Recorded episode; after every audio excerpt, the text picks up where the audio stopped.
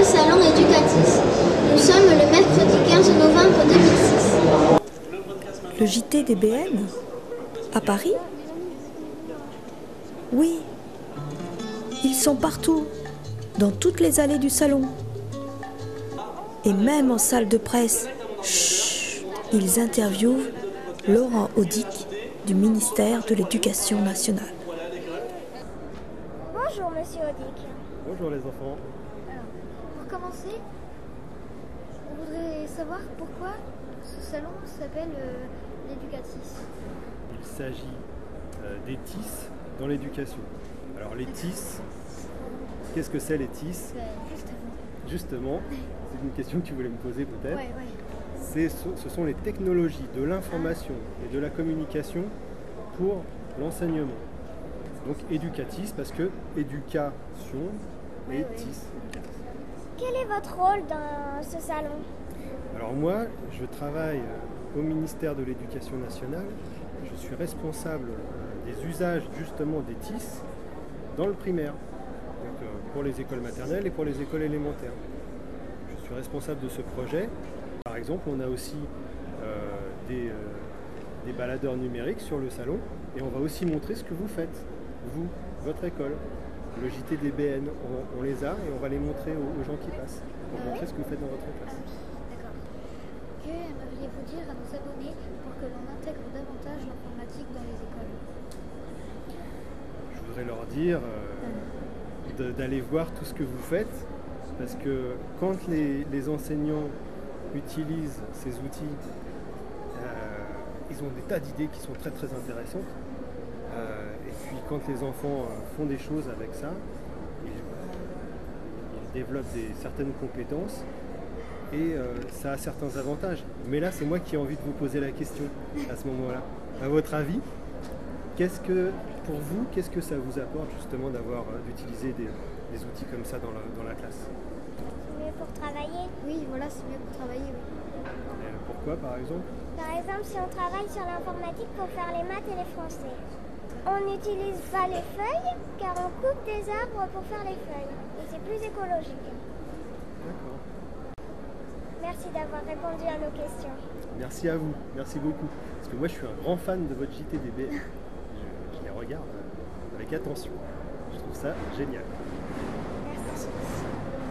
Nous allons commencer par l'interview de Polo et Maïva Ortanov qui vont s'entretenir avec Igor et Grishka Bogdanov, de Rayon X, les premières émissions courtes de science.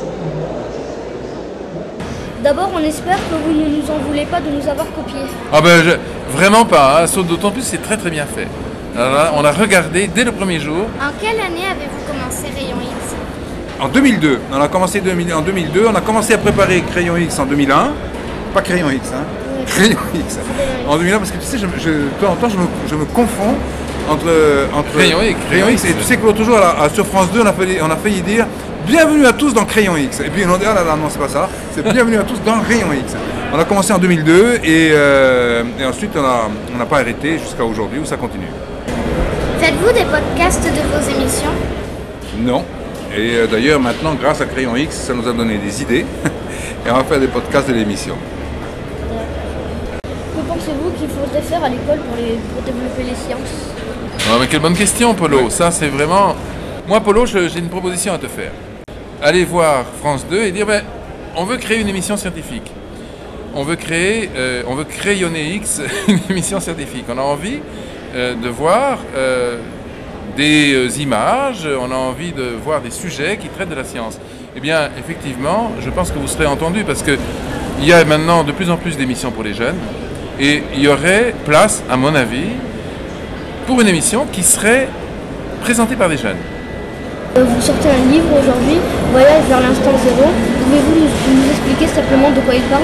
Ah, mais t'es extraordinaire, Voilà. toi. T'es au courant en plus. Comme tu- tous les bons tu- c'est comme journalistes, tous les bons hein. journalistes, tu sais ça parce qu'il sort aujourd'hui le livre. hein. Aujourd'hui. Ah.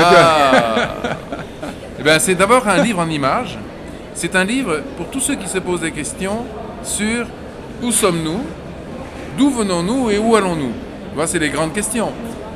Ça y est, l'interview est finie L'interview est finie. Ah, ben, moi, on voudrait vous dire combien on était content hein, de Ouais. participer à cette émission. On hein. était vraiment Merci très, très contents. Merci à vous hein, de nous avoir invités. Ça nous a fait très plaisir d'être là. On a découvert des tas de choses. Et moi, je vais euh, même vous dire, et- ce matin, on était à Europe 1. Hein, euh, Annie le sait, on était à Europe 1 et hier soir on était sur, sur France 2 dans une émission qui s'appelle On a tout essayé. Et puis là ce soir on va faire le grand journal, mais euh, de Canal+. Mais en fait, de toutes les émissions qu'on ait faites là ces quelques jours, celle-là, hein, cette interview est la meilleure. Il n'y a aucun doute. Aucun vous avez doute été les plus sincères et moi je me demande qu'on vous applaudisse. hein. Bravo On applaudit Polo et Polo Maëva, et Maëva bravo. et toute la classe. et toute la classe. Cette année, nous travaillons sur le développement durable et nous avions invité sur notre plateau messieurs Yann Arthus Bertrand et Nicolas Hulot. Ils n'ont malheureusement pas pu répondre à notre demande.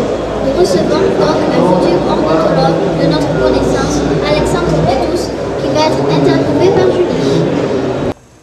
Bonjour, aujourd'hui nous recevons Alexandre, un futur ornithologue, qui va nous parler du développement durable. Alexandre, que représente pour vous le développement durable Pour moi, cela représente l'équilibre établi entre les hommes, les animaux et les végétaux. Pouvez-vous me donner un exemple de conséquences dramatiques entre les animaux et les hommes?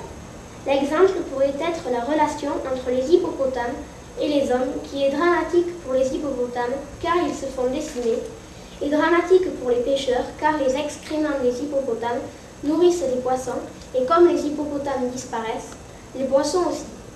Est-ce que cela n'est valable que pour les animaux? Non, pas seulement. Précisez en donnant un exemple s'il vous plaît. On peut évoquer le cas des incendies intentionnels de forêt qui détruisent des plantes médicinales utilisées par les hommes qui vivent à côté des forêts. D'après vous, les énergies renouvelables peuvent-elles nous aider à préserver l'environnement? Oui, cela pourrait nous aider à économiser les énergies fossiles et dans ce cas, moins polluer la planète. En tant que futur ornithologue, pensez-vous que l'homme a bien préservé la planète? Non et oui, non jusqu'à maintenant, et oui car nous commençons à en prendre conscience et à agir en conséquence. Merci. Au revoir. Et pour finir, Gwendoline rencontre notre maîtresse qui nous explique comment on en est arrivé là. Bonjour, bonjour.